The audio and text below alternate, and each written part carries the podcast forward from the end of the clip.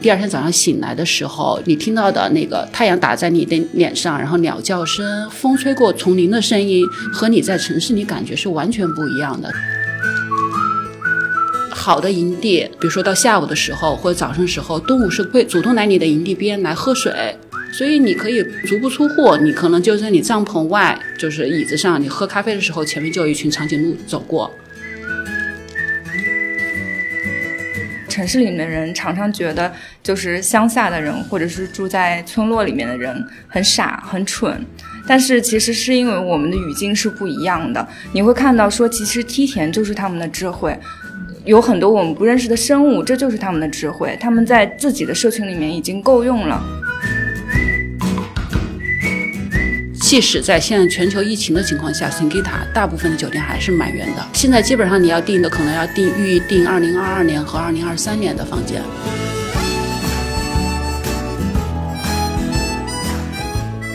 Hello，大家好，这里是 Hotel Test 蓝莓评测旗下的播客 Hotel Test。啊，时隔一年，我们终于再次更新了啊！我们这是一个年更的节目，接下来接下来一定不会这样了。但是呢，我也不能保证更新的频率，我们不会随便立 flag 啊，这脸都红了。然后呢，今天这一期我们来聊聊露营和野奢，这是最近这两年国内非常火的话题啊。二零二零年被称为中国露营元年嘛，然后但是呢，其实露营这个事情在全球发展了已经很多很多年了，而且它的这个级别也非常多，从这个最原始的这个叫 BC，一直到可能顶级的野奢的这种体验是非常非常多的。那今天我也请到了两位呃资深的蓝莓侦探，他们两位呢都是露营和野奢这个酒店的爱好者。啊，也有很多的这个露营的这个经验，所以呢，我来介绍一下这两位嘉宾。第一位是呃 Jenny，她是从事旅行行业很多年的一位老师傅，不是？我话落到这儿。嗯，他呢从事了这个旅行行业很多年，然后而且一直在专注去做这种相对野一些的这种路线，比较野奢一点的。对对对，要不 Jenny 老师跟大家打个招呼啊？大家好，那啊，我是在这个行业做过很多年，一直一直把这个玩乐当自己的职业在做了，现在已经是，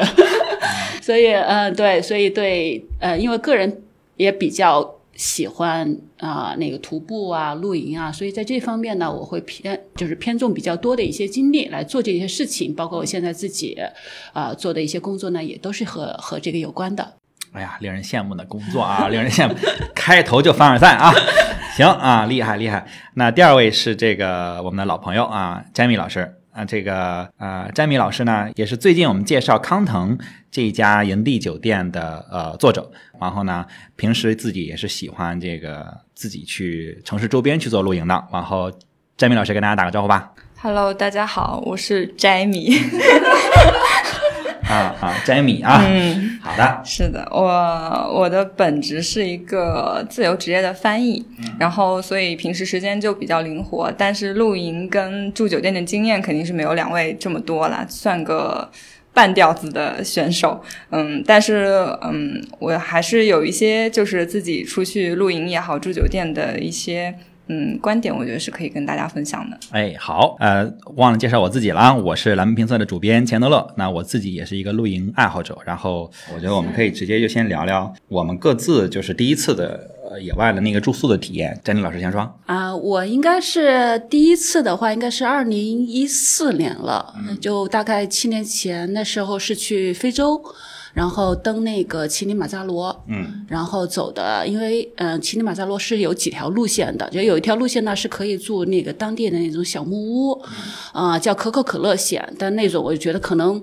有一点无聊，就是你不是有那种登山的一个体验感，所以我选的是另外一条路线，叫做 Whisky Whisky 路线。然后那个路线呢，就是全程就是搭帐篷住的，但它那种呢，就是因为呃，非洲的那个旅游其实已经很成熟了，到比我们中国就是登山这种成熟太多年了，所以呃，那种呢，全程它其实都是有向导和背夫给你，就一路会把呃，就是帐篷在你提前抵达之前全部给你搭好，然后要。甚至有专门的那种呃卫生间的帐篷也会给你背上去，然后包括一日三餐呀，也都是那种就非常正式的，就是还包括下午茶，然后晚餐一一定是三到四那种，所以那是我第一次的一个就是野外的一个露营体验，就是比我想象的可能就这个入门就比较高一点了，就是因为已经有人把所有的安排都安排好了，所以你就不会觉得。就是没有你想象那么艰苦，就是你在在在乞力马扎罗，在非洲之巅，你还还可能就是喝到下午茶，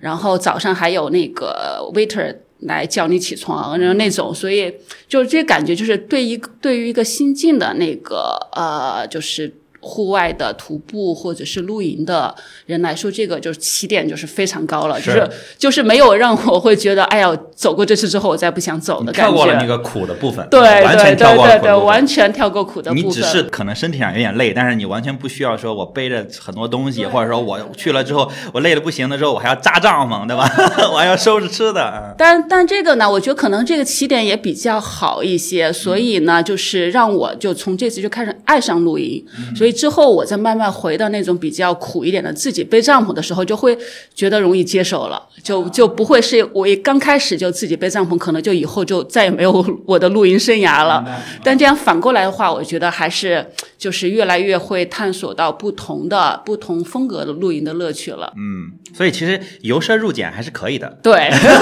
并不是由奢入俭就非常难，是吧？对对对。啊，珍妮老师这个虽然凡尔赛了一把啊，但是但是其实就是相当于说，因因为很多人怕露营，就包括我身边的朋友怕露营，是说是不是露营会非常苦？因为我会非常累，然后我非常累的时候，我又很饿，然后我还要把东西都拾掇出来，然后我还要再去切菜做饭，说都累死了，然后啊就弄得乌烟瘴气的，就是你知道那个柴火点起来的时候其实很熏嘛。然后你相当于说直接就是我徒步完了之后，我去到了一个世界级的美景的地方，然后我坐下之后发现餐可能已经做好了，然后我直接吃吃完了之后，我就有一个帐篷，而且可能会给我铺好而且而且那个就是因为是我。第一次真正在海在那个户外露营嘛，所以那个已经超出我的想象了。就是到下午，就是你可能一天徒步六七小时之后，因为是海拔随随着海拔上升也也挺累的。然后到六七小时之后，可能你到营地就远远看营地，然后一坐下来之后，一般下午三四点就到了一个营地了，然后。咖啡、红茶，就六种不同的饮料，你可以选择。对，然后还是自助的。对，各种小小小点心，还有就是我印象特别深的时候，他还还现场给你做爆米花，所以我就觉得哇，这这已经不叫露营了，感觉就不是我想象中的那种特别苦的露营了。所以那一次就是是非常好的一个开端，对我来说。好啊，凡尔赛啊，没有的，当然我后面也有很苦的露营过。那个我们待会儿再聊啊。啊，凡尔赛了一把啊！开场就凡尔赛啊！Jamie 老师，你来说说你第一次露营体验是怎样？那就非常苦了。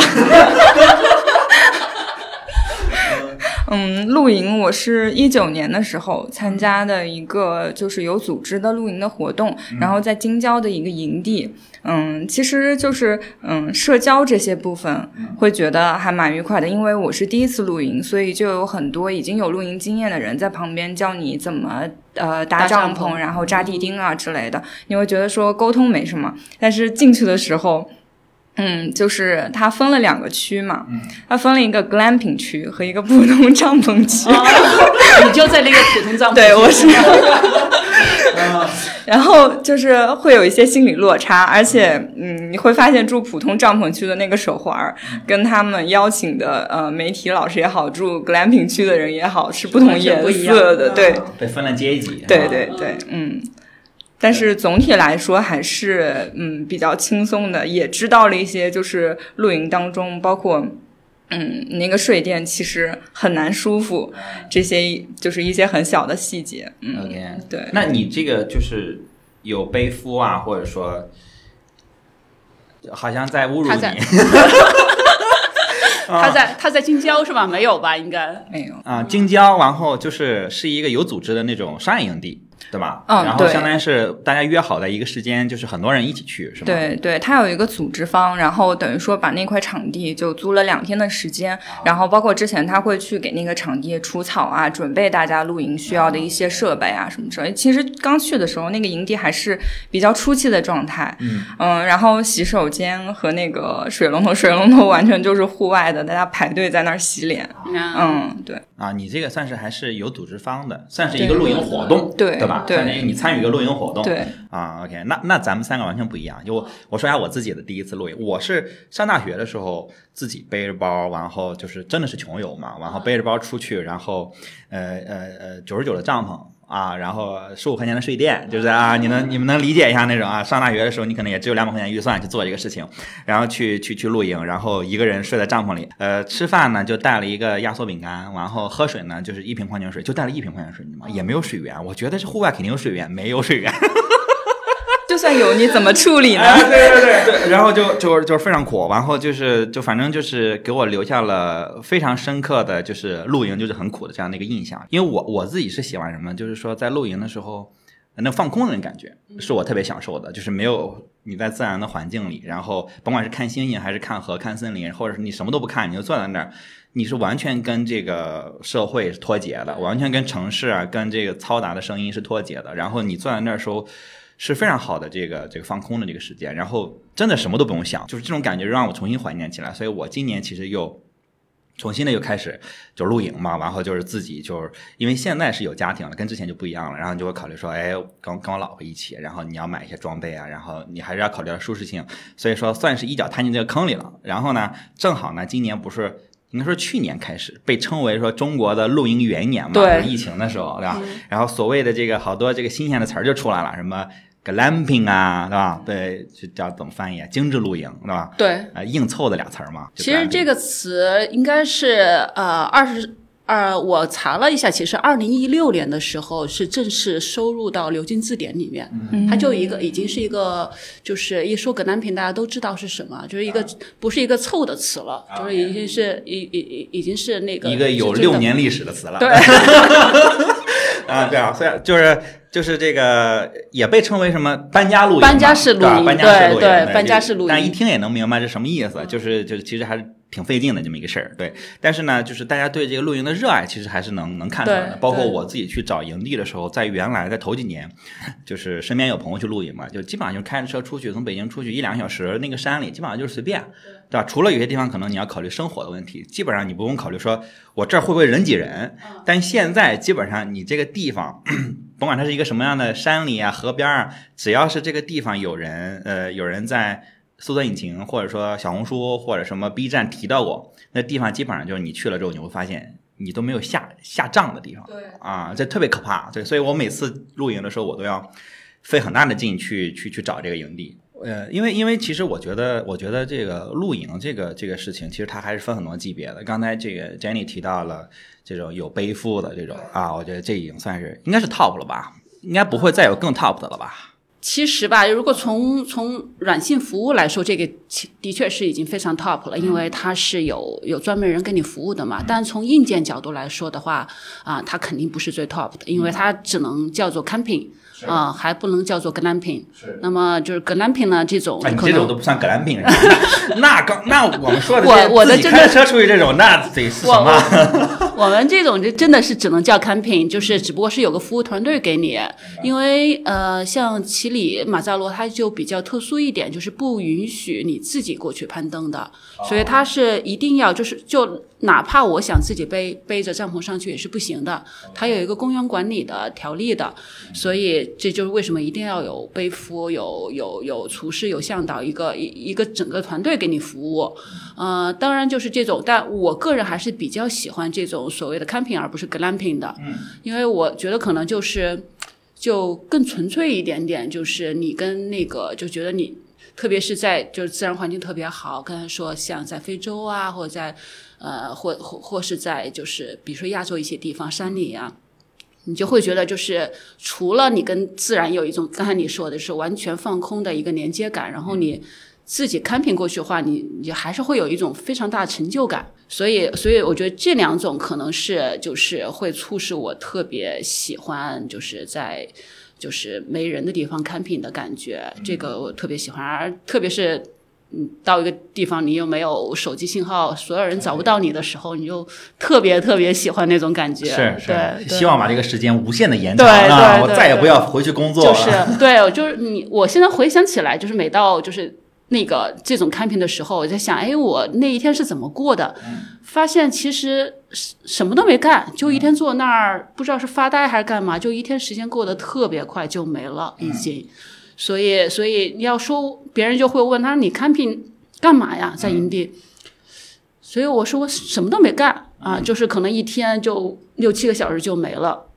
就就还挺喜欢这种感觉的对，。而且你虽然什么都没干，但是你回忆起的时候，你就觉得嗯都是开心的细节，对对吧？就是我也没有什么琐事儿，我也不是说完成了一个什么工作，获得了什么，就是我觉得我在那儿，然后我这一天过得很有意义。然后你说意义在哪儿？这也没有什么意义，没没对吧？什么意义也没什么意义。但是你就是因为我觉得，其实所谓的美好的回忆，其实就是一些美好的记忆点。就是对你能不能在这一次的这个活动也好，什么体验也好，然后你有一些美好的体忆记忆点，我觉得就对对对，所以我我也觉得，就是有一两个片段，一个旅行中能让你就是过了很多年之后还记得，我觉得那个旅行就已经很棒了。是。可能你想想起你就是比如说五年前，像比如说刚才我说的，我第一次的 camping 是乞力马扎罗，那我可能现在让已经过了七年了，然后我想起来说，可能还是想着是在第三天的营地看的那个云海，所以就那一幕就就跟照片似的，就一直印在脑海你，就很难忘记。啊，其实后来也看过很多云海，因为也没有说那天的云海有多特别，就但是会记得特别清楚。嗯对，这就我觉得这就已经其实足够了。就是对于一次旅行来讲，你还能期待什么呢？对吧？其实不是说，哎，我今天住了一个八千块钱的酒店，我今天住了一个两万块钱，我今天报了一个十万块钱的团，好像就我应该记住。但是往往你记住的不是说我花了多少钱，或者说我睡的最好的床，往往是某一个那种。可能你对对对，嗯。某某一个这个片段你就记住了，对。然后而且它其实与你消费了多少钱是没有关系，没有关系对吧？而且你与你受了多少苦其实也没有什么关系，因为其实如果说我自己背着帐，因为也有一些人喜欢这个所谓的重装徒步，嗯，就他们把所有东西都背上了，然后嗯。因为重装徒步是一定能去到呃车哪怕越野车去不到的地方的，就是他们要开着车越野车进山里，进了很久很久啊，越野车也不能开了，然后下车背上自己的装备，继续往山里可能要走个十公里，因为在那种山地里面走十公里已经非常非常难了。然后我下去之后，哇，我前面是一个瀑布，这个地方是绝对不可能普通人能过来的，除了上山采药的人。那这个在这个地方我扎营住一天住两天。哇，这感觉是你在任何地方你消费多少钱，其实你换不来的一个东西。是我们刚才说的这个郑林老师的这个，你还觉得不算看呃格兰品哈，这定义都不好下。那还有一种叫叫野奢，嗯，这个野奢这个词跟格兰品是什么关系呢？其实野奢就是我自己个人理解啊，因为 glamping 呢，大大部分都是住的是帐篷，就是非常豪华的搬家式露营。那么野奢呢，它其实很多有。世界顶级的野奢有一大部分其实是固定的酒店性质，它可能是做有的是做成帐篷的样式，但大部分是酒店形式。那么这种野奢呢，就是嗯，它特别大的一个特点就是，呃，它基本上是把你在城市里享受到的最顶级的奢华酒店的嗯感觉和体验，原封不动的给你搬到一个。比较难得到达的一个大自然当中，然后它和自然结合的又特别巧妙，就是你不会感觉，呃，是有任何的，就是冲突呃冲突或突兀感，而且它对那个整个环境的保护呢也会非常好，就是不会觉得就是说我在那儿新建了一个这么高级的酒店，因为这种野奢酒店它规模都不大，一般就十多间房就最多了，因为毕竟要保护环境嘛。然后呃，不会觉得就是说你在这个地方建了个酒店，对当地的环境会造成有多大的影响？就可能多少年后这个酒店就是不再开了，或整个平移出去了，那块的环境是没有任何的改变的，就生态还是特别好的。所以这个就是一般的，就是呃所谓的奢华酒店，就是在城，特别是城市中的奢华酒店就很难很难达到这一点。啊、所以这种呢，啊、也是就是我个人非常非常倡导的，就是呃，如果对露营不是特别习惯和喜欢的人，就是我一定会推荐我我的这些朋友去，就是花钱去尝试一下野奢，野奢的酒店也好，野奢的那种顶级帐篷也好。我说我我一般告诉我朋友说，你会完全不一样的感觉和享受。当然他们会觉得，哎，就就是这个酒店好看一点而已。那么其实我在城市里也可以住在这么好看的酒店，那我干嘛飞大老远，皱着皱着过去？我说你可能第二天早上醒来的时候，就是。你听到的那个太阳打在你的脸上，然后鸟叫声，或者是周围的一些呃那个风吹过丛林的声音，和你在城市里感觉是完全不一样的。所以我很多朋友啊、听我的建议之后也，也去呃就是尝试过一两次，然后从此不可回头了，基本上都要去这种，嗯因为因为我我之前就是呃。一九年其实就计划二零年去非洲来着，嗯。然后就当时做了一些调研嘛，然后因为非洲在这个野奢旅行在非洲其实是应该是发展得非常非常深，然后因为整个非洲的环境本身就是一个那样的环境嘛，嗯。所以说很多时候它自然环境是在那儿放着的，所以你把你只要把刚才珍妮老师说的这种说这个服务啊，或者说这个对环境的保护，你移植过去，其实就会非常非常震撼，尤对。其是再配上。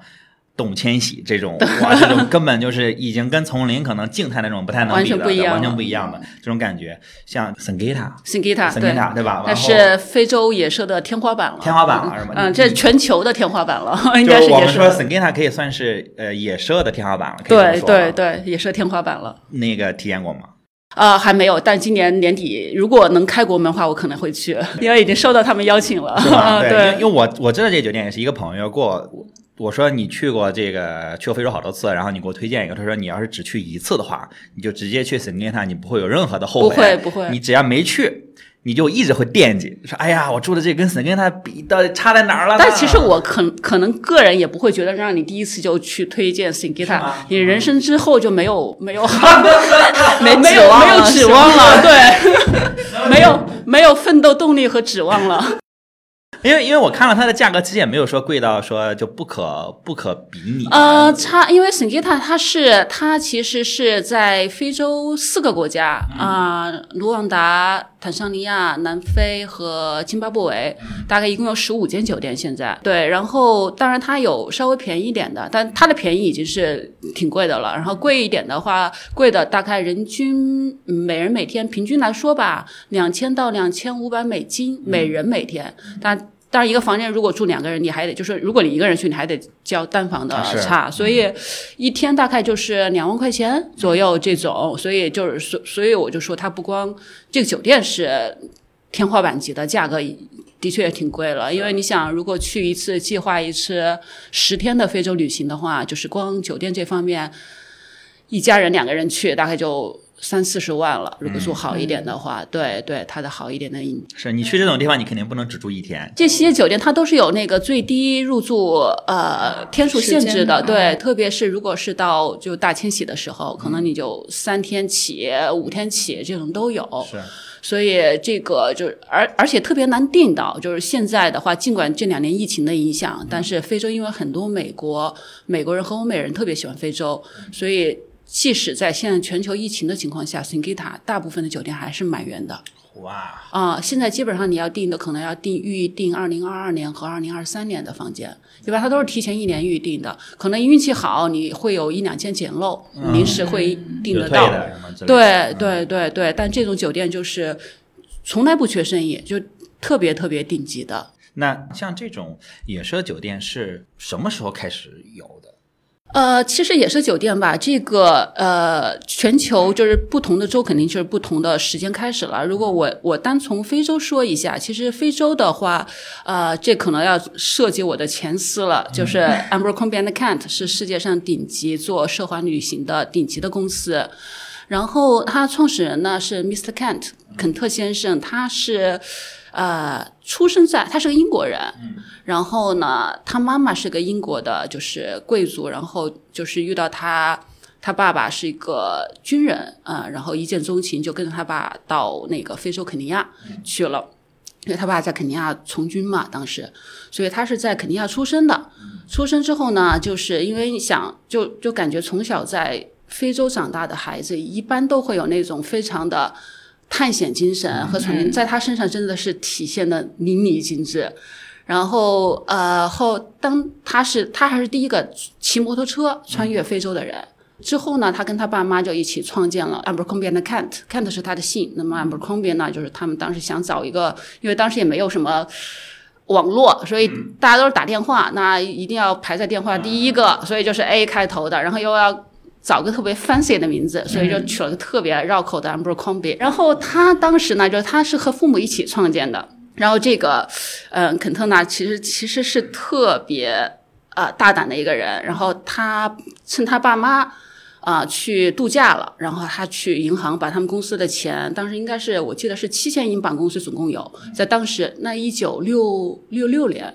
然后他取了五千英镑出来，本来都取出来的，没没没让银行银行的柜员，然后取了五千英镑出来，然后他一定要说想做一个不同的那个非洲旅行体验的体验的事儿，因为当时就是所有的像六十年代，当时去非洲的大部分还是美国人啊。然后呃，想当时有很多就其他的一些一些公司呢，也都大家做的都是一样的，都是住那个就是固定的小木屋，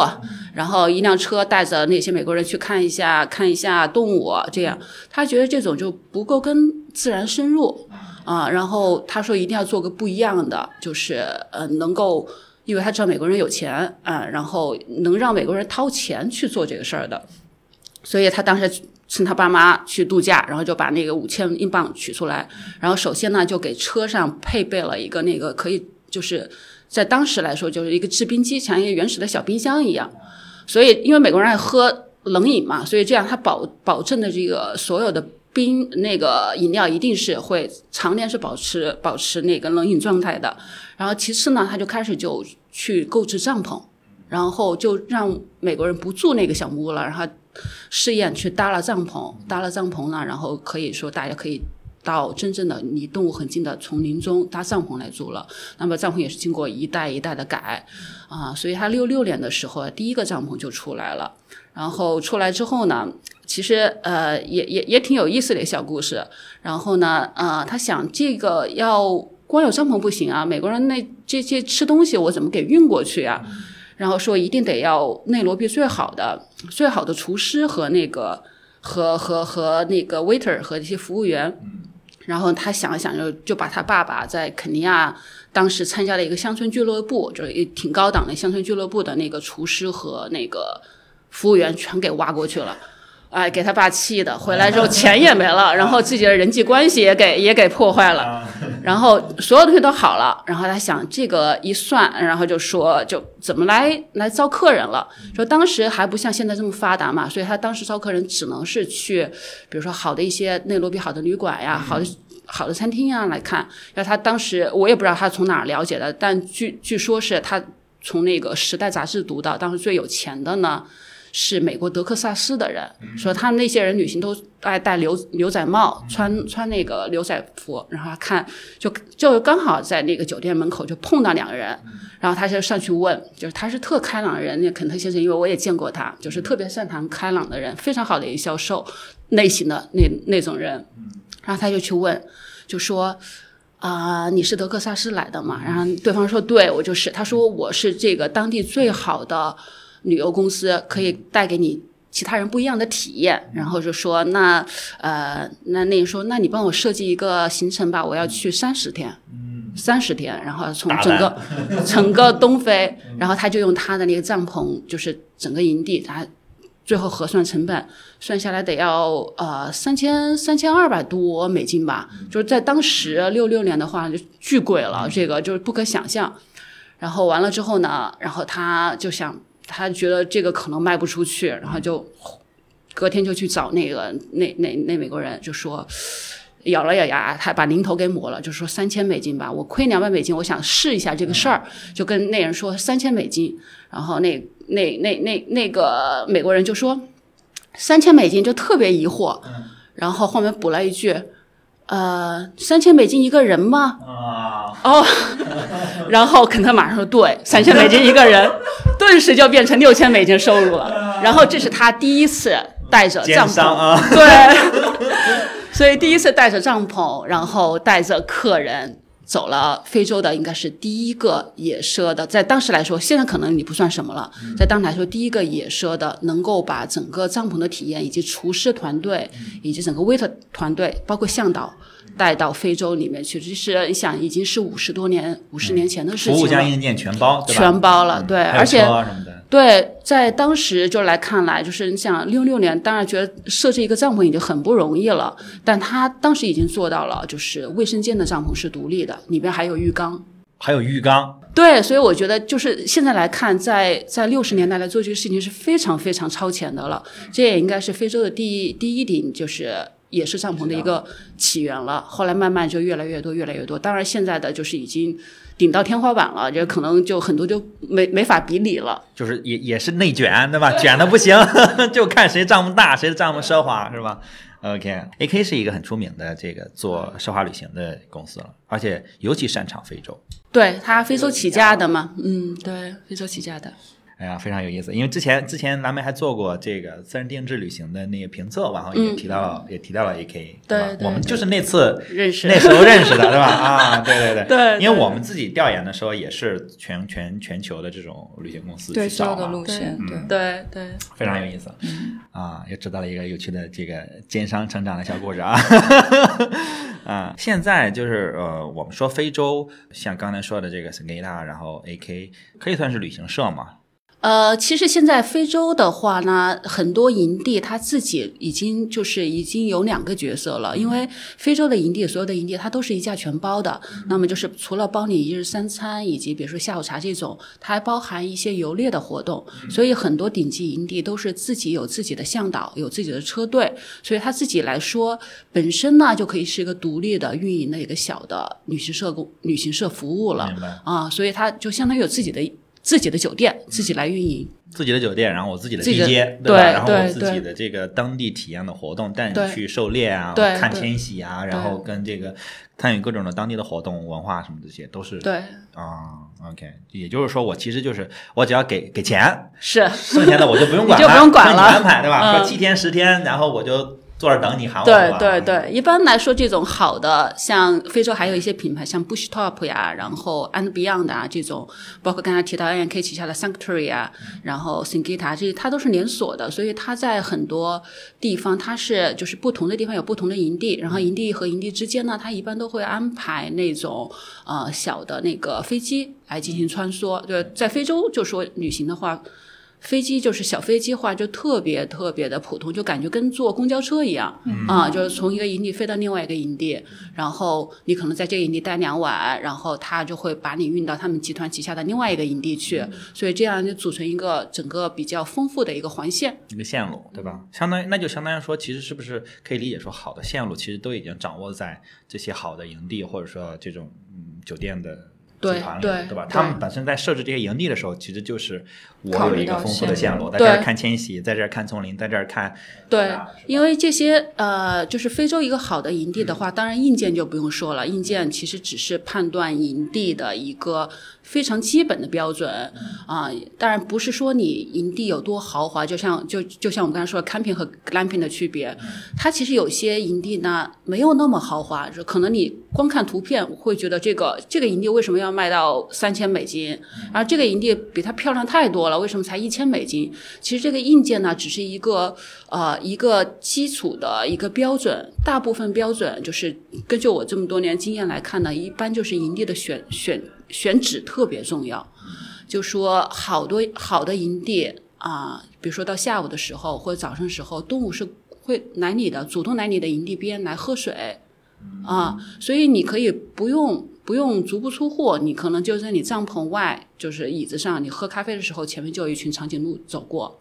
啊，所以那个感觉不是不是说你住住在另外一个特别豪华营地，但是你要看这个情景，你得先开半个小时车、一个小时车才能看得到啊。所以选址是非洲营地非常非常重要的一个标准。那么呃，一般我会推荐我的朋友啊、这些客客户啊过去的时候，一定会去以选址为标准，因为呃想一想就是你能享受到早上六点的时候，就是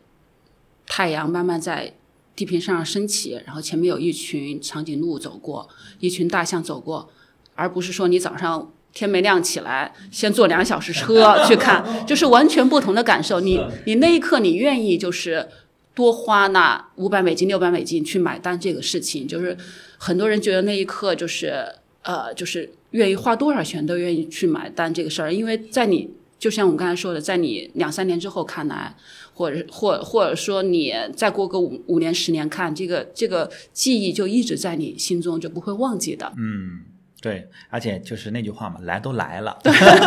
我都费这么大劲，我都到非洲了，我差那五百美金吗？对对对，的确是这样。那 Jenny，你就可能放在全球吧？你觉得你体验过的最奢华的？呃，应该是 And Beyond 在非洲的 And Beyond，呃非洲的 And Beyond 和呃南美的 Explorer，南美那个我待会儿会再讲。非洲 And Beyond 的那个体验会比较深，呃，那个 Butler 营地大概就是那还是应该也四五年前了吧，大概十二间房一样，哎，八间还是十二间，现在可能有些调整。嗯，明白。然后它那个就是位置就不用说了，就特别好，就是因为这好的营地位置一定是特别好的。然后呃，就是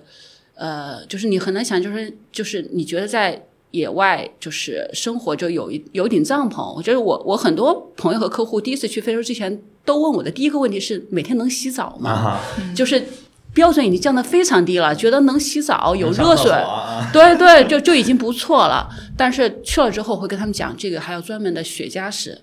红酒品品酒室啊，然后有不同的那个娱娱，就是每天不同的娱乐，就是你你是很难想象，就是完全把国内呃把把世界上顶级的四。五星级酒店奢华给你平移过去了，你基本上想要的基本上都都会有。当然，有的是就是有的会有一些小的健身房啊，当然一般去非洲也不会想着去健身了。对对对对，所以所以这个是呃是我体验过就印象会非常比较深的，在非洲这这个。然后南美的那个 Explore Explorer 呢是一个探险型的酒店，它目前在南美也是有好几家。啊、那个我去的是百内那一家 Explorer，然后百内那家，因为百内国家公园本身就特别好看，然后所以它的一些向导，它这种呃，它是跟非洲不同，它就是实实在在的酒店了，一个一个的房间的那种，但但但整个那个规模也不是很大。然后他比较哦，就是比较出色在他的向导，所以就是专门会有专门的，比如说徒步向导。那么在那个阿达卡马的时候，专门有骑马的向导、骑自行车的向导，呃，以及讲当地文化的向导。所以你跟他们聊天的时候呢，就是就是会会学到很多特别的东西，而且那些酒店基本上都是一价全包的，也就是说，除了一日三餐呀，然后所有的活动啊，然后包括所有的就是酒水，全部都是全包的，就是到晚上二十四点，各种酒都一直是畅饮的那种。所以，所以就是呃，我整体来说，那个活动体验会让我感觉特别好，包括因为在那边就是嗯，我记得在阿塔卡马的时候骑马、大概骑了。就是在阿塔卡马那个荒地骑马骑了一个多小时，那种就是你可就当时就是周围都没人，因为他一一定会带你去到就是不是说大众游客去到的线路，所以你一定会有一种就是你真的是生生存在那荒野的感觉，但是呢，整个人又很舒适，就是那种感觉。所以这两个应该是我印象比较深的。当然，我希望是就是年底如果 Singita 能去成，能再刷新我的 刷新我那个更加舒适感觉的。所以这为什么我刚才跟你说，你不要第一次去就住 Singita，你人生下半辈子没指望了，觉得。啊，那就是一就做了那个之后，你做别的都是由奢入俭了，是不是？对对对，还是一步步的往上升级，对不要把自己的那个 bar standard 提得太高了。那我做完那个之后，就只能期待旅行行业继续创新，对继续 内卷了，是不是？那你刚才住这两个呃价格大概是什么样的价格？呃 h a n Beyond 的大概是，我想那时候去大概是一千五百美金左右吧，每人每每人每晚，嗯对，每人每晚啊一天一万块钱，啊对，然后 Explorer 大概八百八九百美金吧，啊，它就会稍微便宜点，嗯，对，因为 Explorer 毕竟就是交通方便，你可以好多物资到抵达呀，会比不是那么较方便。荒荒原的。对对，但它选址也特别好，一个是在百内国家公园，一个是在它呃复活节岛也有一家，然后那个阿塔卡马的那个呃那个沙漠也有一家啊，所以所以就是感觉就是它就也一再呃，就是印证了我刚才说的，就是任何好的野奢酒店，location 一定一定是最重要的。嗯。其次，他考虑就是服务，所以他一定会有非常专业的那个向导团队。嗯。呃，因为像非洲的好多这种这种好酒店的向导，他做了四十年、五十年的向导。啊，就就真的是那个知识面特别可怕。他听到一个什么声音，就知道接下来会发生什么事情。嗯。啊。然后也是那个视力也特别好，我们我记得我当时是飞呃飞肯尼亚的时候，在那个天上那小飞机，然后向导坐旁边，就我我们在空中好好高了，只说你看那是个大象，什么都没看到我，然后跟我说这边是个犀牛，然后我都说你是不是自己编的呀？真的我什么都没有看到，但他就完全看得到。对，这这个真的是很可怕，包括在那个呃南美的那 Explorer 的。专家和向导也是特别好，那些就是向导也是当了二十多年，或者骑自行车的向导，当时也是啊，我想骑车嘛，应该是很简单的事情，谁谁不会骑车呀？然后给我也讲好多，就是当你因为它山地自行车，因为其实我们平常也顶多就在公路。就就在北京开业那个，基本上都是铺装路面，对对对，他会给你讲好多，然后反正给你讲了，包括你他的那个自行车也特别特别贵，就是一辆自行车，我记得好几万，给我讲过啊，然后说怎么调，给我讲了半个多小时，然后问我就是你有什么问题吗？对你有什么问题吗？我说其实还挺有问题的，我不会骑 不会骑车怎么办？对，然后向导，你早说呀。说咱们喝茶去了，对，所以逗逗了一下他，然后挺挺逗的，然后他就会，我在想，我要当时我不会骑车，他是不是下当天当天下午就教我学会了，是不是能服务做到这个份上了？我在想这种啊，反正就还挺有意思的，就会就会你觉得是很简单的一个事情，骑车谁都会，但是他还是你还是会从中学到一些。你平常可能根本不会去了解的知识，啊，对一些小技巧，所以我觉得就就真挺有意思的。那你们最后骑了那种非铺装路面，就真的山里就呃骑了一段，骑了一段，他会根据你的，就是他一定会根据你的感觉来判断，然后他还会会问你，比如说你今天早上参加什么活动，比如说你早上要已经骑马了，那他可能会觉得你是不是累了，然后他会根据不同的人的那个状态来调整的，所以这也是当地比较，就是他所。所谓的就是比较真正的比较定制化了，而不是说所有人都骑一模一样的路线，反正两小时你就回来吧，就是那种。所以我觉得这个也是非常细节能打动人心的地方，就是愿意买单的地方。这是所谓的个性化的服务，对对吧？我我看着你累了，我就让你；我看着你还很有探险精神，那就给我骑这个，你给我速降吧，你就。对，刚才有一个就是你说按 Beyond 的时候，我想到一个，就是呃，你说就很多动物会在你睡醒的时候，它可能来喝水啊，或者走过长颈鹿，它会走过去猛兽吗？我在非洲做过一次 Walking Safari，Walking Safari 就跟你就是当时我还挺害怕，就是不是在那个车上，就是你在车上嘛，虽然有的有那种封闭性车，还有那种就是完全 open 的车，就是没有任何。没有任何玻璃啊，那那种男子，然后你就是一般人的话，都会我一般会选择大家如果做那个 game drive 的时候，一定会做那种开放型的车。嗯，开放型的车，你的感受是完全不一样的。呃，然后呃，几年前我做过一次 walking safari，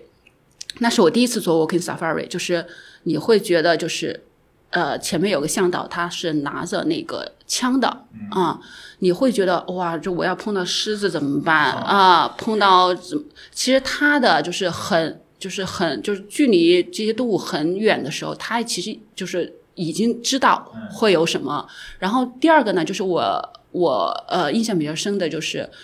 也是那次我会知道，就是动物胆子其实特别特别小。你别看狮子那么大，我当时就问过向导，我说：“哎，我们要是一转弯，就是你也没看到，碰到狮子怎么办？”他说：“狮子肯定会先跑。”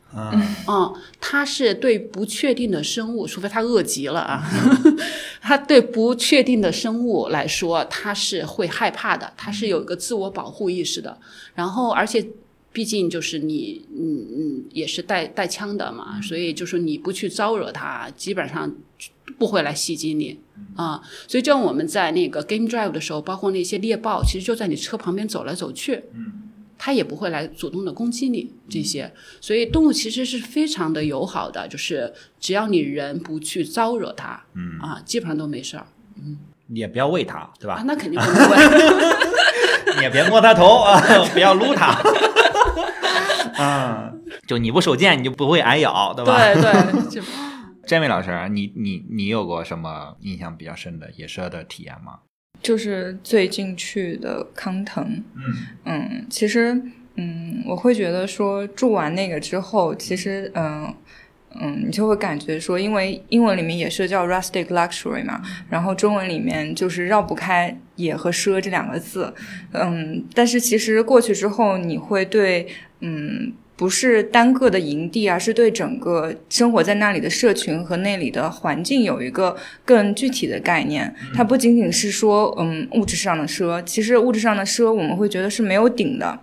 呃，那是对嗯，然后呃，更比较可贵的是说，你进到这样一个地方，你会看到这么就是大家很友好的对待你，而且你不用费任何力气就可以看到很漂亮的梯田的景观，包括早上就是那种鸟叫的声音和虫鸣的声音，你已经很久没有在城市里面听过了。嗯，包括我们第一晚去的时候。嗯，就是我们其实有一个朋友是没有见过萤火虫的，嗯，因为城市里面几乎就没有了现在。然后我还是很小很小的时候就抓到一只小的萤火虫，然后呃，那个服务人员就领我们去的路上，他就说我们这里有很多萤火虫，然后我们说就是现在就能看吗？他说去啊，然后我们就就是他那个有一条河嘛，然后把那个门板拉下来，从那个走上去之后进到那个梯田的旁边。然后就是很明显的萤火虫在一闪一闪，嗯，就所以那种体验是，我觉得是，其实是无价的，嗯。对，嗯。就城市人已经很少缺缺乏这种体验了，就是包括很漂亮的日落呀，比如说萤火虫这种。对。嗯。我，我我我总记得我第一次去非洲的时候，那当时也是自己自费去的嘛，也当时住的营地也是，当时要赶回去看日落，因为每天日落都特别好看，每天看，每天回去看的就是看不够，看不够。然后到第第四天还是第五天了，然后我们那个司机终于忍不住了，说：“你们中国没有太阳吗？”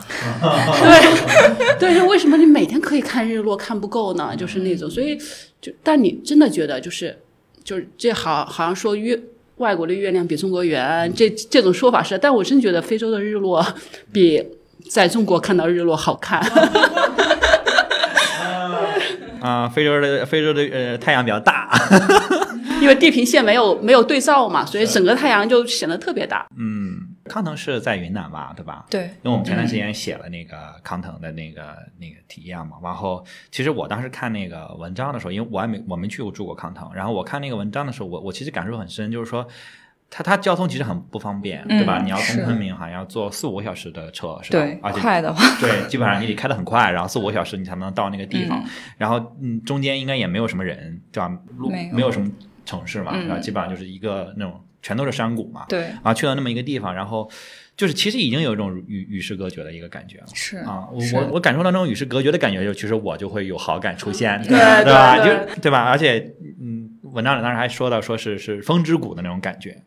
对吧？就是因为因为好像叫风之谷的地方还挺多的，就全球叫风之谷的，所谓的对吧？双引号风之谷说非常非常多啊，各种地方都盛传是这个风之谷的这个原型嘛，对吧？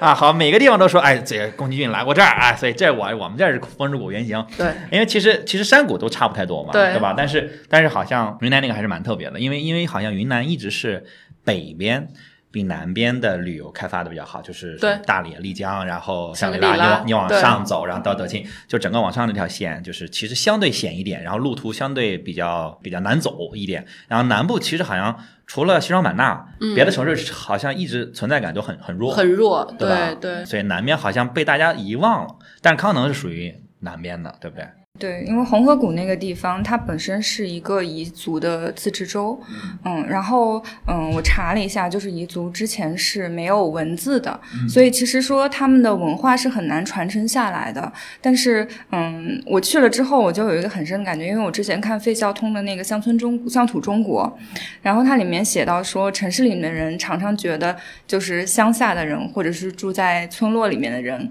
很傻很蠢，但是其实是因为我们的语境。是不一样的，你会看到说，其实梯田就是他们的智慧，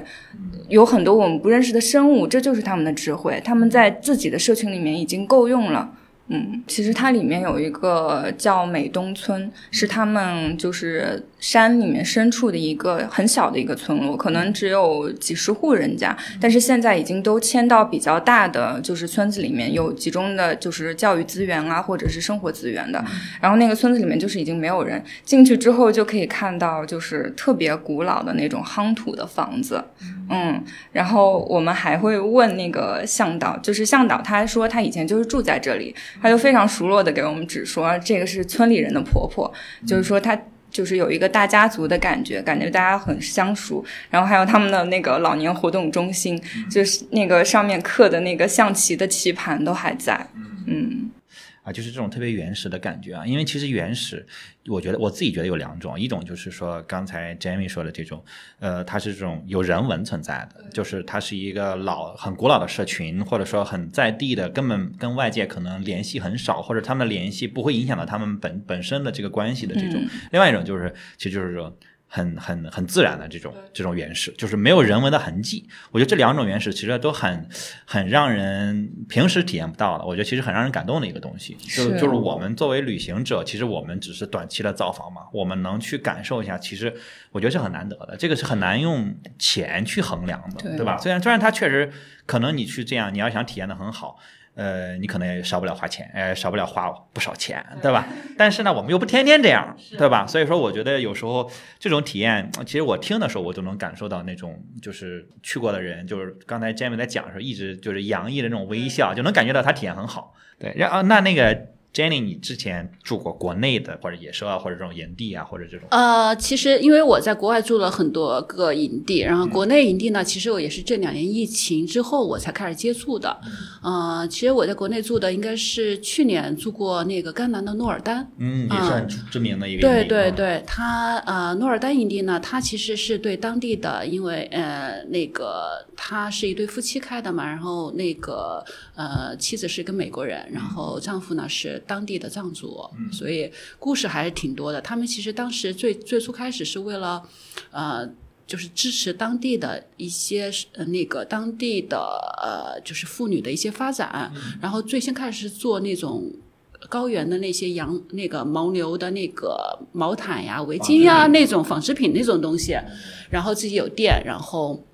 呃，但是做的特别好看了。现在那些东西已经都是，就是已已已已经成为一些奢侈品牌的供货商了。然后后来慢慢开了这个营地，然后这营地大概我我记得我去的时候应该十十二间还是十五间，呃，具具体数量不大清楚了。就是它有小木屋、小木屋和营，就是和帐篷两种感觉非常好看。就是我第一次去的时候，我会我我我很吃惊，就是说还能做的就是。就是审美非常非常在线，就很好看。就是你在任何一个角落拍照片或怎么样，都是很好看的。而且它周围基本上没有其他的，呃，就是酒店呀或怎么样，所以你整个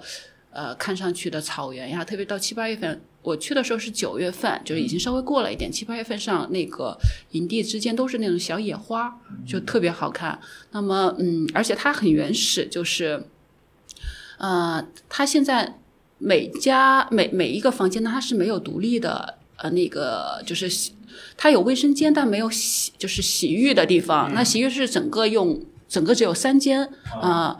三间对，三三间男，三间女啊，应该是六间。然后啊，就是他自己房间有卫生间，但卫生间还是这种所谓的旱厕，嗯，就说。你去完卫生间之后没有水冲，你得你得跟猫一样自己拿那个土给埋，对，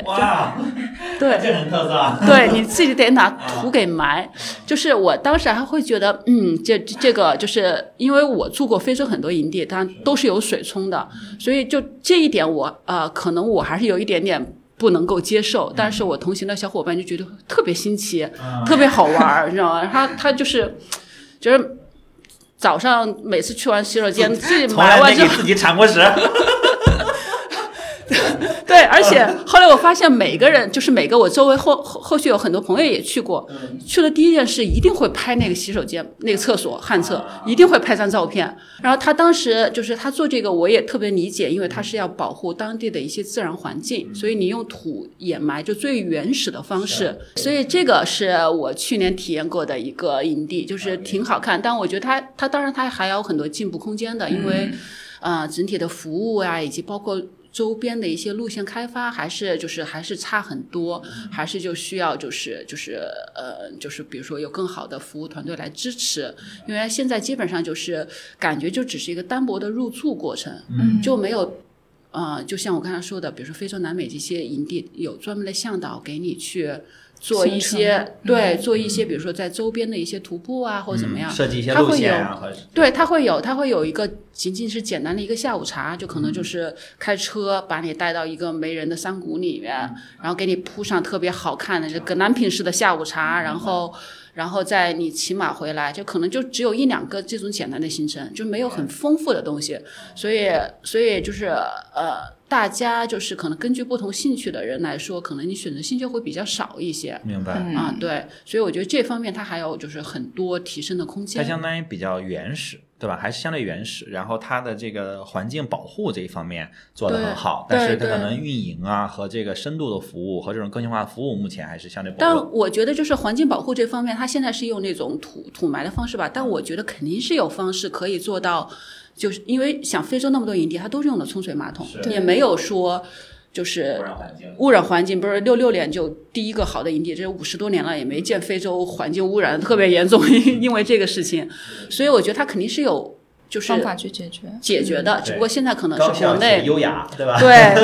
现在国内可能就是刚刚开始实行这种营地，就是还没有还没有那么完善的一个一个一个发展的过程。对，国内出现这种营地类型的酒店，可能可能叫他们也是还是要有点早，就是对吧？然后而且时间毕竟短一些嘛，对而且国内的这个地理环境跟非洲还不太一样，因为非洲整个可能气候啊环境相对类似，然后国内你在云南开一个，跟你在四川开一个，跟你在甘肃，这是完全很难借鉴，对吧？你你的你的冲水马桶的处理可能都不能学习，对吧？对你只能根据当地，然后你自己去研究，对但这个成本实际上就会很高，这就很难说按行业性去发展，因为它它的边际成本会并不会就是因为开的人越多就降低，但是它的好处可能就不会那么卷。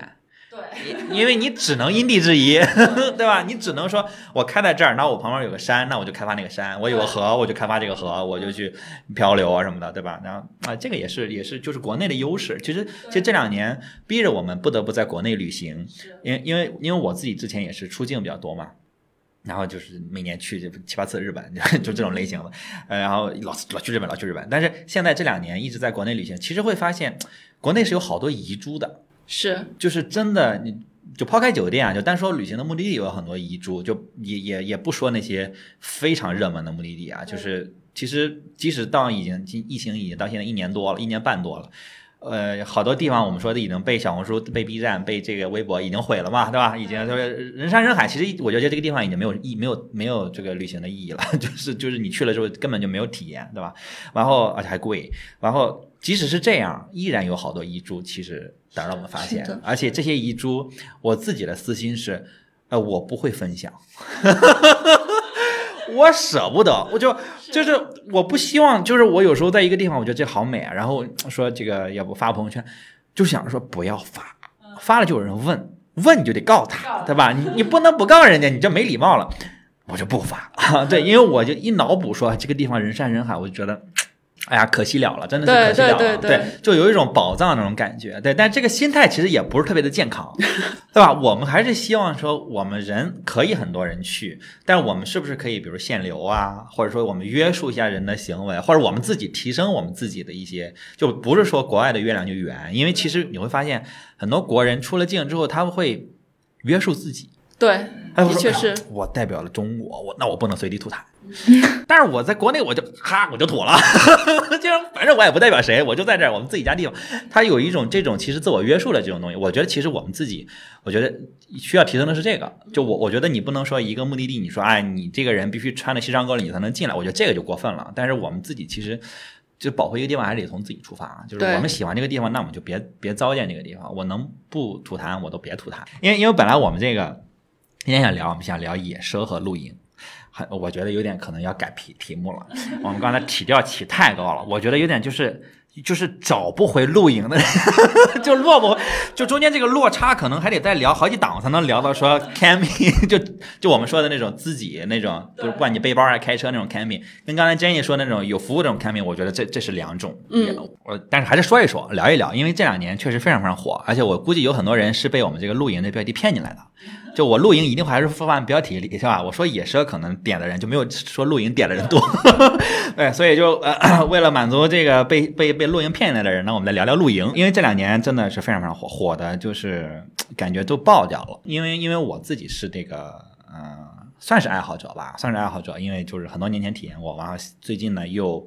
重新回重新回到这个露营的这个，当然虽然完全的不一样的心境，也不是一样的状态，市场也完全不一样了。你现在在这个各大电商平台搜露营的东西，哇，你会发现它那个销量就惊人，就是而且我我我发现，就是我身边露营的朋友，家里至少有三个以上的睡袋，啊，对吧？然后啊帐篷五个以上，就啊啊都是那种，就是这个坑进去了之后，你就很难爬出来。你看 B 站那些晒装备的，哎，说呃，今天给大家开箱一个炉子哈，这是我第七个炉子，就是你们几口人啊？啊，这个是这个酒精炉啊，这个是柴火炉啊，这个是个这个哎、这个是个气罐的啊，这是高山气罐的啊，就它不一样的。然后啊，这个是是煮这个呃煮粥的，完了这个是煮米的。我说你们出野外你还自己蒸米饭呢啊，那也得蒸啊，还有好多各种都有爆款，你知道吗？然后哎，我这是钛的啊，我这是。这个这个这个碳纤维的，就是就是已经说就卷到已经不行了。然后，但是但是就是我觉得我觉得说回来，就是我们说说露营，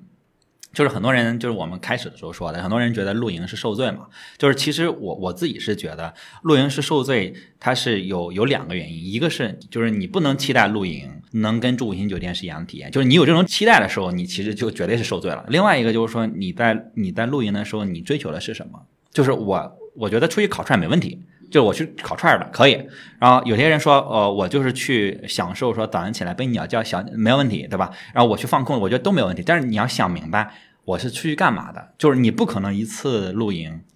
就我全都有啊，我既能这又能那，然后我又能吃的非常好，然后我又能。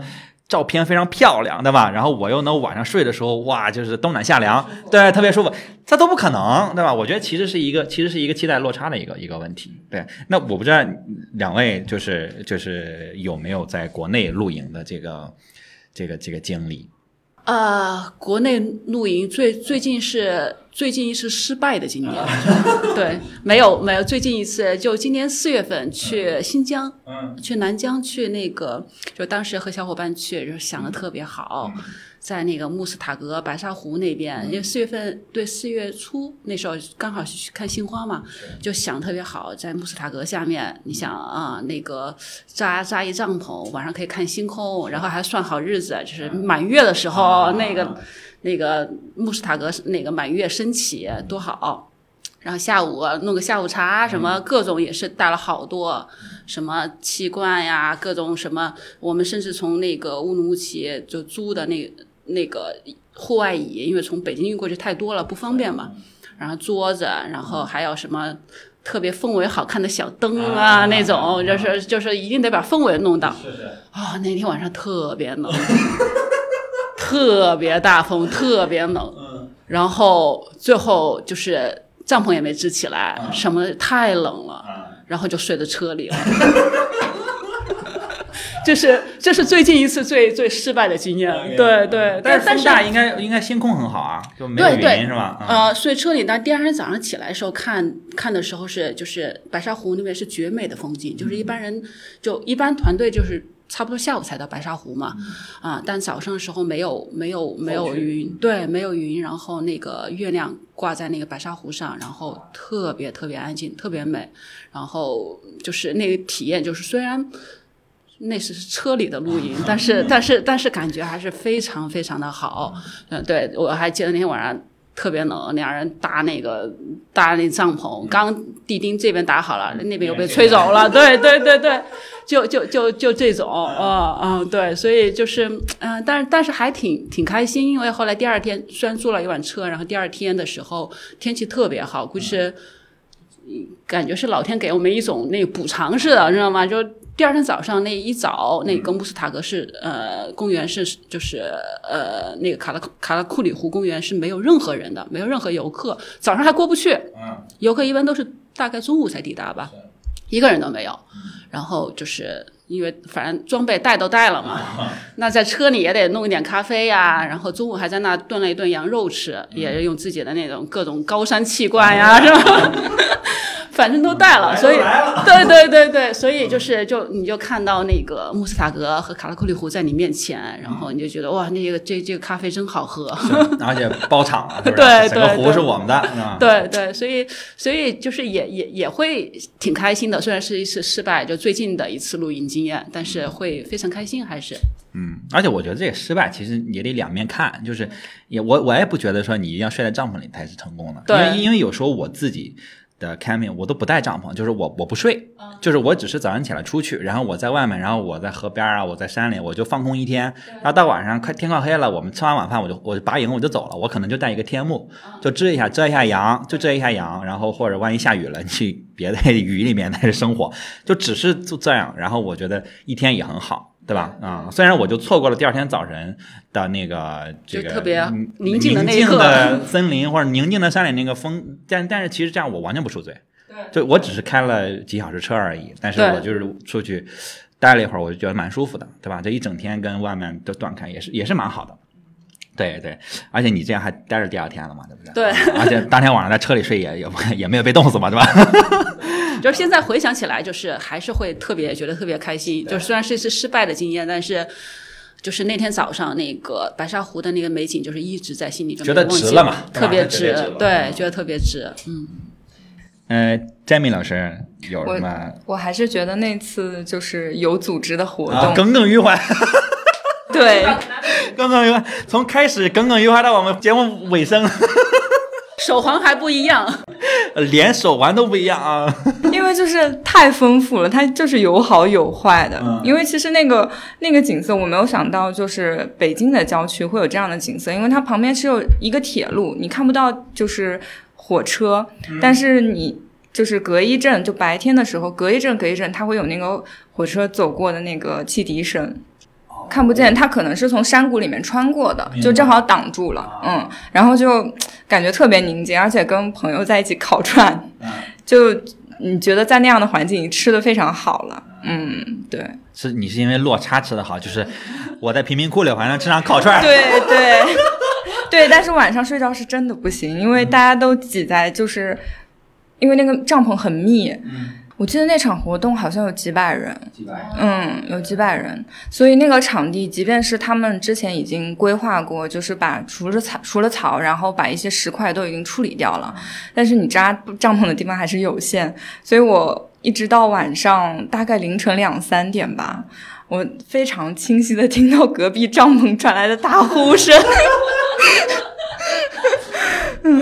你可能那几百人都能听见。对，所以这种对于睡眠质量不好的人，就是干 camping 和 glamping 可能也是一大挑战。对，其实当时帮我们搭帐篷的就是一对情侣吧，他们一看就是很有经验的，就白天在那儿就支一个支一个天幕，然后下面导演椅坐着，然后就帮帮忙啊，聊聊天什么的，然后一到五六点的时候就走了。啊，就走了，就走了，对。眼看势头不对，我先撤了。啊啊，走了啊。对。啊，那那那那个 glamping 那边他们都就是帐篷都很大嘛，就用什么样的装备呢？就是才能进。基本上都是大白熊，嗯，大白熊也不是单顶的。啊，就是有就我一家带两两三顶帐篷，对，可能会这个样子，哇，嗯，但是自己搭了对吧？也没有背负吧？是自己搭的，啊，嗯 重装行车进去的 嗯，很像家里面，然后晚上的时候他们那边就在唱歌，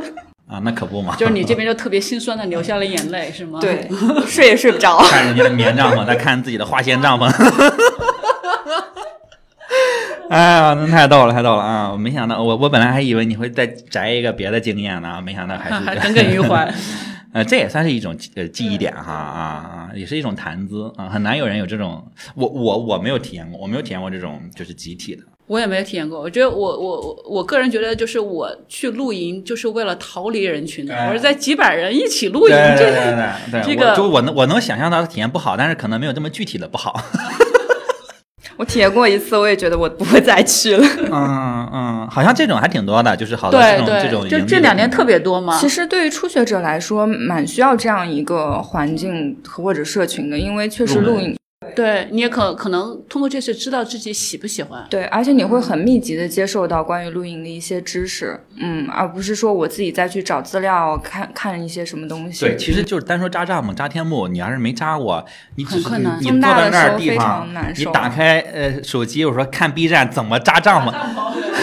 你会哭的，你知道吗？尤其是天冷的时候，对吧？就是你那个手，你根本就是拿不住那个钉子。就为什么说有些人问我说，为什么这个你们这个 camping 的那个锤子还要有一个绑带对？我说为了怕那个锤子脱手。他说你傻吗？锤子怎么会脱手呢？我说当你的手合不上的时候，锤子一定会脱手的。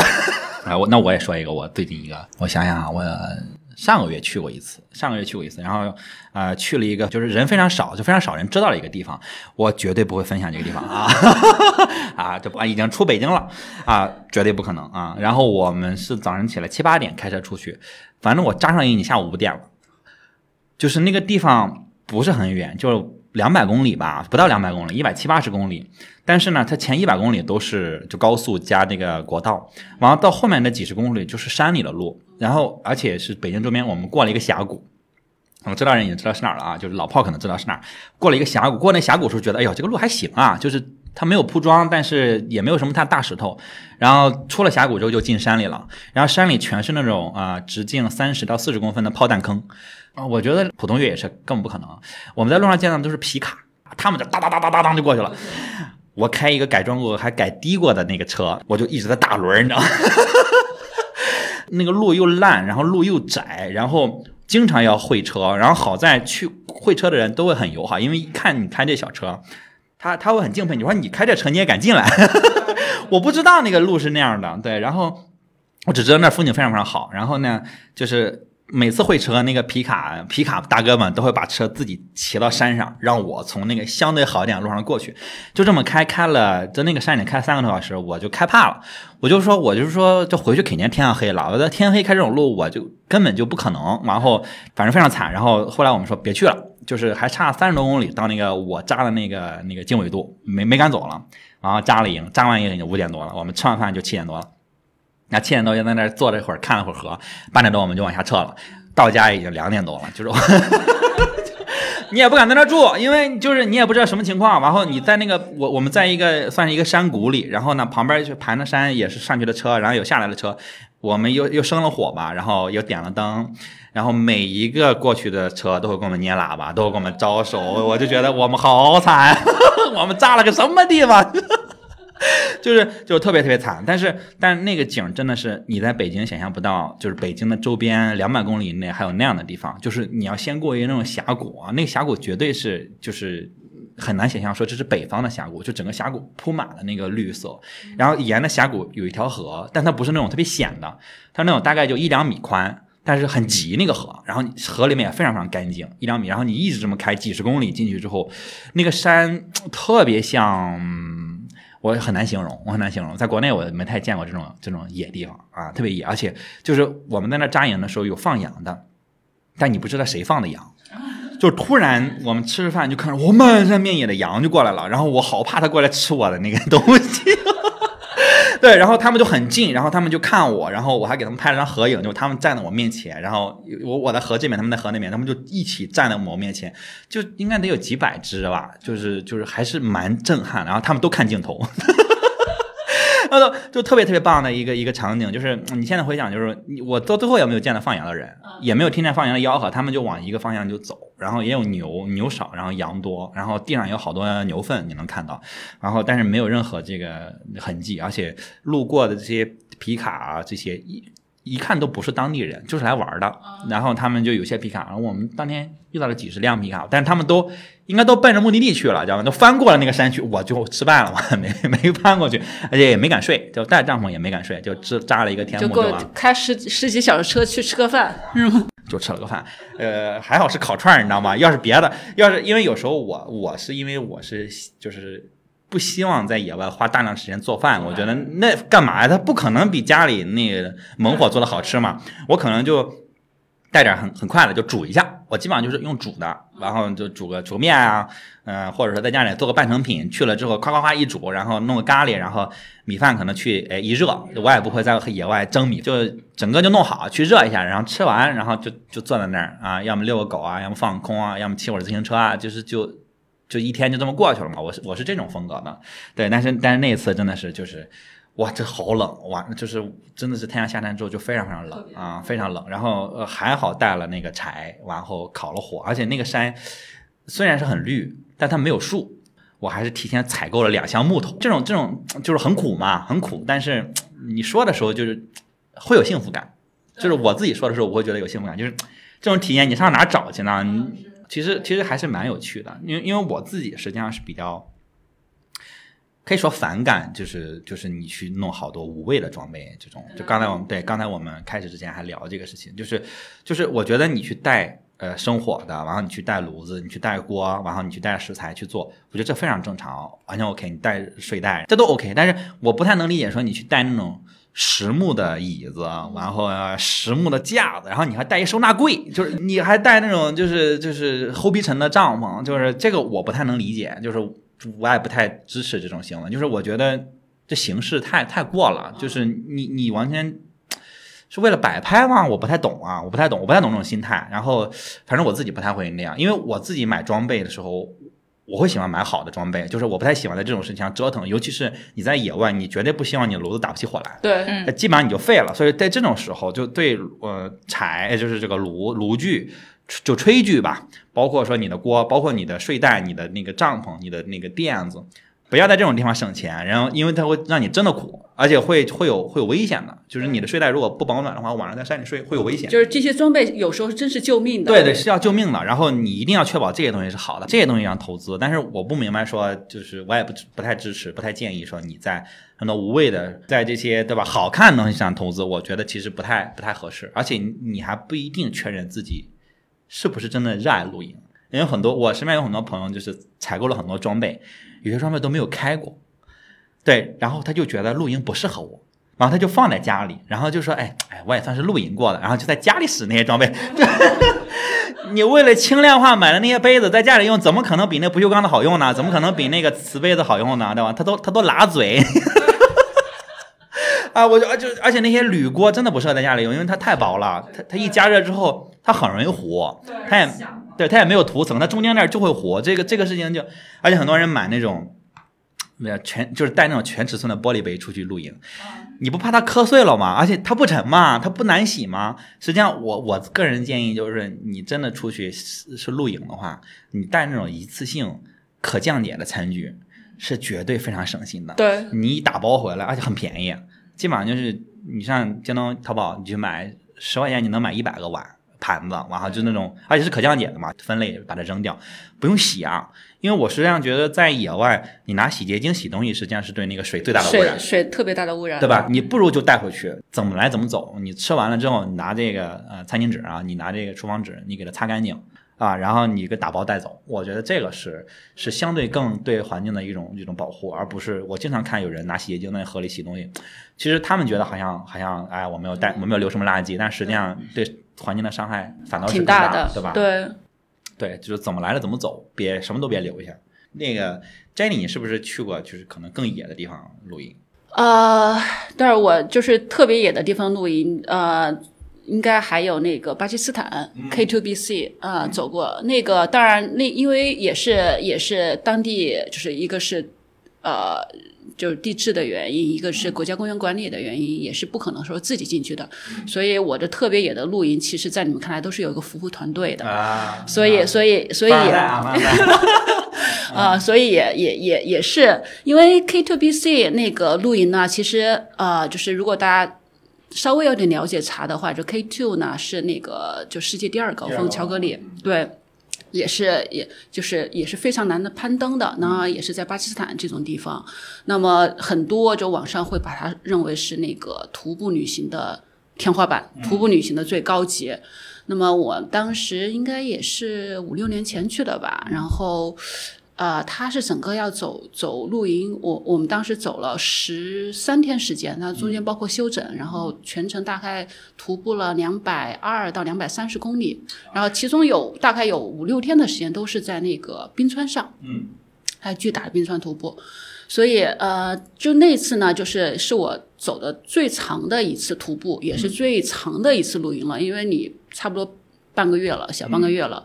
就是。哎，这到最后人都已经特别特别脏，因为没法洗澡。嗯，他是没有十几天不能洗澡。对，他是没有没办法洗澡的。但是呃，就是而且是有一队，就是一整个，我们当时是六个人组了一个小队，六个朋友，然后有一整队那个土。嗯，向导啊，背夫啊，然后厨师啊，这种还当时还赶了一头羊上去，因为 因为吃它吗？对，因为我们带了带了羊肉，带了就是带了羊肉这些，但是你十多天，你一头羊是不行，对，而且久久了之后呢，那个就是羊肉你也储存不了那么长时间，所以因为是夏天露营嘛，只能夏因为只能夏天走七八月份，所以就必须得赶一头羊去，然后也是高海拔，然后走到走到最后那个羊高反了，然后就。没办法，就只能只能把它吃了，啊，然后那一次呢，就是就就就体验是我呃到目前为止，我觉得我整个徒步体验和露就是这种比较呃基本原始露营的最好的一次体验，因为我我个人吧，就是但是呃 Singita 如果听到了，我还是愿意去住 Singita 的。对，然后我个人吧，就是顶奢的露营，我也我我我我我也很喜欢。然后这种会很基本的露营，就是你啊，我我我也是相当相当喜欢的。所以那十几天呢，就是你不能洗澡，但是你当你走了七八天，到最后 Concordia 营地的时候，就是它有四座八千米以上的山峰在你眼前，就是三百六十度环绕，就是那个感受，就是。你无法比拟的，无法形容出来的。我记得第二天就是早，我们第一天去的时候，抵达的时候已经下午了。下午就是云层有些厚，你有些 K two 都看不到。然后第二天早上的时候，我的那个巴基斯坦向导，然后在门就是门口给我就嗯帐篷门口跟我说：“你快出来看。”然后我把那个帐篷一拉下来的时候，K two 整个在我面前显现。对，就是当时都真的是惊呆了，你就你就不知道说什么了。然后在那休整一天，然后他们在那个 c o n 亚营地的时候，对，也是他们很早之前就已经把那个就是烤羊肉串的那个设备放在那儿了，所以到那儿就在那雪山下给你烤羊肉串，然后用那个冰川的那个水和冰川的冰给你做冰淇淋，所以就 对对，你就会觉得哇，那是我吃过最好吃的冰淇淋的。知道吧？你这这可是用冰川的啊，那个对，然后还会有一些万年冰，对对对，还会有一些攀登的一些就是简单的那个小体验呃冰塔的体验呀，就是那个感受是特别好。晚上的时候，因为我们去的时候七八月份，我们运气特别好，就整整个路上十多天没有一天下雨啊，所以你就不会有辛苦的感觉。然后每天就是晴空万里，所以你就是每天你就是迎着那个山在走。啊，就每天都是冰塔林，然后呃，就是不同的那个八千米以上的山四座嘛，在你面前，然后冰川，然后所以感感受是特别特别棒的。所以那而且那十几天就没人能找到你，就是因因为你电话不通，你除了微信电话，所以那个就晚上就大大家就是那巴基斯坦人也特别热情，晚上的时候就他会给你生个火，然后就是大家。围着围着那个火，他就是巴山人能歌善舞的，也是就是跳舞啊、唱歌呀，然后讲一下他们当地的一些一一一些文化啊和生活啊。特别是我们向导呢是很厉害的一个向导，就是他，你想他当时告诉我说，他年轻的时候，他带我的时候已经快五十，已已经五十多了。就你感觉他走的慢悠悠的，因为他在后面压队嘛，就不是让你掉掉队。我们整个行程其实从斯卡都然后开始，前面是坐车，然后真正徒步的话，加上中间休整的一天，应该是十天十一天左右吧，走一个往返。他说他两百二十公里，他说他年轻的时候三天一个往返。我我我都 对我都惊呆了。他说他现在走不动了，就就所以我说走不动了。他说可能有五六天吧就可以了啊。对，然后我们就是我们就是硬生生走了十多天，包括中间一天休整嘛。所以所以然后他年轻的时候也带过很多那个呃攀登的那个。呃，就西西方的一些对登山队，然后他也登过什么七千快八千的山都登过，所以他也会跟你讲很多就是带登山队的一些故事啊什么，所以你就会觉得就是人生活的也特别满足，就每年就是七八月份做一下做一下接待的工作，啊，然后平常就是可能就在家里种种地呀或什么样的，然后他但是他有很多。登山的精彩故事，就是每天晚上感觉就是不一样的故事，啊，所以就那个体验也是特别棒的。所以这也是露营的一个点，就是你可能啊，就是跟这种就是当然不是自己去露营的那种啊，就是跟这种徒步长途徒步的露营，就是你跟当地人一个交流，可能因为你二十四小时绑在一起，你没有其他的其他娱乐，你你们你们能做的，你也没有网络，你们能做的真是就是真正的。静下心来，人和人之间的交流、聊天了。这时候我就觉得，可能你以前去过很多地方，就看这个教堂，所谓这个博物馆，了解它的文化，但是都没有这种你跟当地一个普通人的交流，让你印象更深刻。因为你毕竟跟他一交流二十四小时，交流十多天，啊，就基本上到现在，他每每每年还给我打电话呢。对对对对对，就是他会，就是人特别友好，就每年他还是会。定期给打一个电话说：“哎，你现在怎么样啊？怎么就这种啊？对，所以就就这种感觉就就就会特别好。是，对，真好。哎呀，嗯，但是人家有背负，羡慕，人家还赶一头羊 啊，这地方羊 没背负真上不去，因为那个路况你根本都不知道，就是你。”必须得有向导，要不然太太而且是安全考虑，就是太危险，太危险，对对。就不管怎样，你还是安全健康第一，对吧？别别就不要作死，就是千万别作，嗯。对对对。如果你觉得你不能在野外露营，那你就是不能，就是你确保你能了，你再去，就不要硬上，对吧？去研究一下，因为其实保命的就那么几个东西，你能喝上水，你能吃上饭，然后晚上不要被冻死。对对啊，野兽基本上我们在城市的附近很难遇得到，很难遇得到。呃，一般你生上火，它也不太会靠近你，对吧？那个部分可以可以忽略，但是千万确定你的睡袋、你的睡垫、你的帐篷是符合你当时去的时候那个至少温度吧。然后要防水，因为就虽然你可能没遇上水，没遇上下雨，但是只要下雨了。真的会变成灾难，对，全都泡了，对，而且不要在河边而且我觉得一般喜欢 camping 的人，特别是这种就是不是 glamping 这种特别特别，呃，叫叫 BC 式露营 bushcraft，嗯。嗯，camping 喜欢这种人，我觉得其实呃，通过一次露营已经完全分开了，就是有的人一次露营之后就再没有下次了，但一再有下次的，就会这条路就。不归路了，对对对对，就这种，你会知道你适合什么样的。OK，那我们最后我们看每个人，我们推荐一个或者两个比较喜欢的营地，或者这种野奢的酒店，或者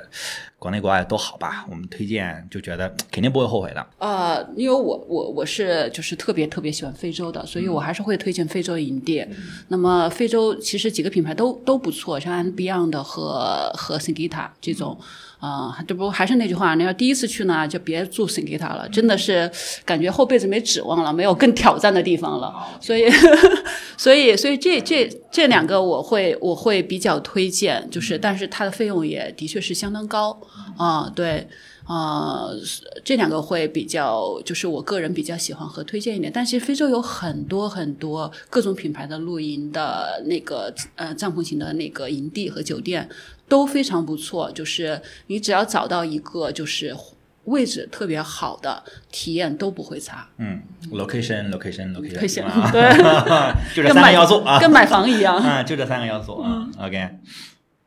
Jamie 老师，我还是很推荐康腾。嗯，其实红河谷那个地方，就是我是因为我是第一次去云南，嗯所以我去了之后，我就感觉和我想象中，或者说，嗯，平时在社交媒体上看到大家的镜头里面的云南是很不一样的。除了人文的那个部分，其实，嗯，康腾有一点做的特别好，是因为它的服务和它的设备真的让你感觉很舒适。因为那个帐篷它，它外面其实就是。嗯，和普通的帐篷没有什么大的区别，但是里面的整个空间，包括你的洗浴的设备，你会觉得说和嗯舒适的酒店房间是没有区别的。嗯，包括因为我之前有那样的露营的经验，然后我就会。嗯，我心里会预设，我说帐篷里应该睡不着，会很吵。但是其实那两晚我睡得非常好。嗯，就是早上你醒来的时候，你就是感觉是带着希望醒来，你也不会觉得说嗯是被吵醒的。就是你听到那个鸟叫声，你会觉得说嗯六七点钟醒来还是很愉快的。OK，嗯，六七点钟就醒了，对，哇，醒的真是早，年龄也大。嗯 OK，我那我推荐，我推荐一个就是大家呃北京周边的露营的一个，我推荐一个片区吧，我不会推荐一个点了，推荐一个点，这样就是万一我们这个节目火了之后，那这个地方就这样让我毁了嘛，这绝对不能接受。呃，就是官厅水库附近，官厅水库附近你们去找啊，带大家去找。能找到非常多的好的点，因为你扎营只需要两平方嘛，对然后观景水库那个附近是有非常多各式各样的地方让你选的，就是你也可以到水边，你也可以到呃森林里，你也可以到山里，就是那个附近是有很多的点，各种类型的点，大家去找。然后我没有具体的点分享，对，但是那附近呃，反正我发现过很多很好的地方，每次去我扎的点都会不会一样。对，然后呃再加一个吧，就是另外一个方向的，就是灵山。也有非常多很好的，有草甸子，然后也有森林，也有山里。然后关心的话，附近也有很多关心的点。然后呃，基于这两个，我推荐一个，就是可能初入门的人不需要，但是我觉得入门深了之后找营地的很好的方法，呃，无人机。呃，不要开着车随便在山里转，人家有可能你开不出来，或者县里面有。你开到一个觉得差不多的地方，你又不好找点的时候，你就把无人机放飞，半小时之内，你这这没电之内，你肯定找到一个非常好的点。你把让他把那个点发回来，你就直接奔那儿去就完了。哇，这个这个真的是，但是它只能适合你，就是最后三公里，就是你还得先放到一个地方去，限制范围到附近你觉得不错了，然后你又很纠结，因为开车来回来回也很也很烦人嘛。接下来是希望能探索一下。江浙沪和呃，就是珠三角附近的，因为那边的天然的营地会比北方丰富非常多，对而且他们的限制也会少一些，就是生火什么的相对好。但是不要放火烧山 啊！不要烧山。如果你不确定你能控制它，就不要生火，就不要用你的气罐就完了，对吧？用你的气其实我个人觉得气罐挺方便的，对我就是我可能就是自己出去，我也我也习惯带气罐，就可能不会那么麻烦。觉得生活在我跟你一样，也不会说在外面再煮米饭呀什么，觉就简单得一点吃嘛。觉得觉得太困难。嗯，对，这个这个我也不大是我的风格。对，但是生火这个事儿，就是我是觉得，嗯，一个是仪式感，但另外一个就是它真的能带来温暖，啊，而且一生火了之后。那个氛围、啊，氛围不一样了跟你扎十个氛围灯和扯上一圈 LED，那个氛围是不一样了，那氛围不一样。对，它非常原始。然后，如果你再加上砍柴，不会砍的就别砍啊，不会砍的上淘宝上去买啊，九块九就能买一大箱，他给你劈好，就是你点上火，哎呀，那个氛围真的就就非常不一样了非常安静，因为它噼里啪啦的那个声音，因为气罐你也不能拿它当氛围灯嘛，就是你也不能点着它，对你只能生火。所以说这个这个，反正我我我接下来会会往南方可能探索一下，就是看能不能开车出去玩玩一下，就这个比较期待。还目前还没有在南方扎过扎过营，因为他们冬天山里也也应该比较比较，难受。对对对，应该比较难受，但是夏天应该是比北方要舒服的。对，是，好，那我们今天就聊到这边，好，拜拜拜拜。そよ風に吹かれてお家に帰ろう夕日が沈むまで眺めてたかったけど走る君の背中そっと追い越したら手を振りながら微笑んで 」